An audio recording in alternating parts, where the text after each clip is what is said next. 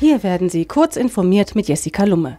Neues Display mit haptischen Feedback-Buttons. Das Projekt Inforce des Media Lab vom MIT soll interaktiv arbeiten. Die Mikrocontroller-gesteuerten Pins erkennen Druck und reagieren darauf mit eigenem Feedback. Das System besteht aus einer Matrix aus individuellen Pins, die mit Linearantrieben arbeiten und sowohl Druck erfassen als auch ausüben können. Damit kann das Inforce-Display in Echtzeit auf Eingaben von Nutzern reagieren und haptisches Feedback liefern. EU-Parlament stimmt für Unfalldatenspeicher und Fahrassistenten. Ab Mai 2022 werden in der EU intelligente Assistenten in Fahrzeugen zum Spurhalten, Notbremsen oder für eine an die Situation angepasste Geschwindigkeit Pflicht. Das Rückwärtsfahren soll mit Kameras oder Sensoren erleichtert und der Reifendruck automatisiert überwacht werden.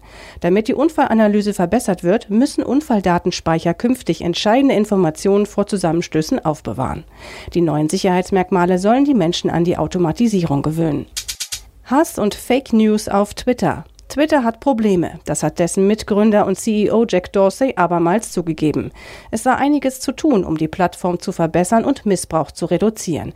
Eine Maßnahme wäre, den Likes und Followerzahlen ihre Wichtigkeit zu nehmen. Anstatt einzelnen Individuen zu folgen, würden die Nutzer stattdessen Hashtags, Trends und Communities abonnieren.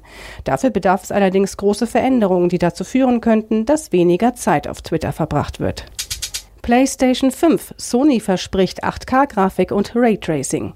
In einem Interview mit dem Technikmagazin Wired hat Sony-Ingenieur Mark Cerny erste Details zur kommenden PlayStation 5 bestätigt. Mit Raytracing lassen sich fotorealistische 3D-Szenen erstellen. Außerdem soll die PlayStation 5 8K-Auflösungen unterstützen. Aktuelle Konsolenspiele visieren meist 4K oder Full HD-Auflösungen an. 8K-Fernseher gibt es derzeit kaum. Die dafür nötige Grafikpower bringt die PS5 offenbar mit. Diese und weitere aktuellen Nachrichten finden Sie ausführlich auf heise.de.